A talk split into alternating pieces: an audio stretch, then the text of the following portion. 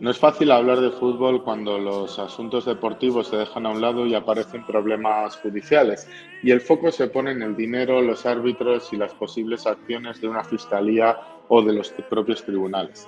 Este tipo de historias, el denominado caso Negreira, ensombrecen ahora mismo por las dudas e incertezas el mundo del fútbol español, pero las corruptelas entre árbitros y equipos ya vienen de lejos en la historia de este deporte. Podríamos hablar de las ayudas o elecciones a dedo por parte de Mussolini de los árbitros del Mundial de 1934, Podíamos hablar también de las sospechosas decisiones durante el Mundial de 1978 en Argentina o de las ayudas arbitrales de Corea del Sur contra Italia y España en el Mundial de 2002. En España, larga fue la sombra de la duda con el árbitro Antonio Rigo y que casualmente también con el Barcelona durante la trama de corrupción arbitral de los años 70 y en especial en la Copa del Generalísimo de 1968. Pero uno de los grandes precedentes a este escándalo y que sacudió el fútbol europeo tuvo lugar en Italia. Ya en su momento vimos cómo los coches de policía entraban en la temporada 79-80 en los estadios a detener a jugadores, en el denominado totonero. Las apuestas ilegales y los apamaños de partidos que acabaron con grandes sanciones para jugadores como Manfredoni o Paolo Rossi y para equipos como el Perugia, Bolonia o Avellino que fueron con, eh, a los que les fueron restados puntos, o la Lazio y el Milan, que acabaron con sus huesos en la Serie B.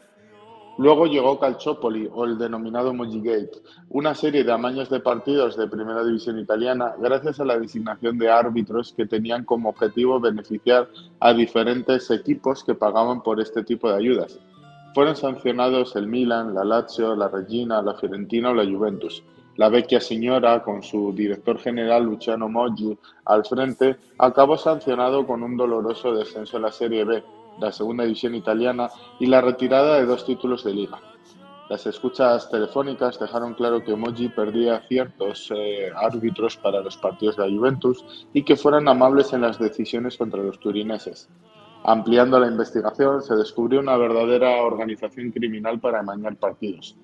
Entre los sancionados estuvieron Tulio Lanese, presidente de la Asociación de Árbitros Italianos, Inocencio Mazzini, presidente de la Federación Italiana de Fútbol, y los árbitros Gennaro Mazzei y Fabrizio Babini.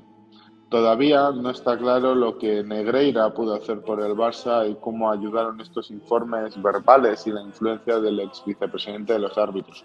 Lo que está claro es que este tipo de situaciones, que no son nuevas, no ayudan en nada a la imagen que se pretende dar de este deporte y los valores que se pretenden inculcar a las nuevas generaciones. Veremos cómo acaba este caso Negreira y las repercusiones que tendrá para el fútbol español.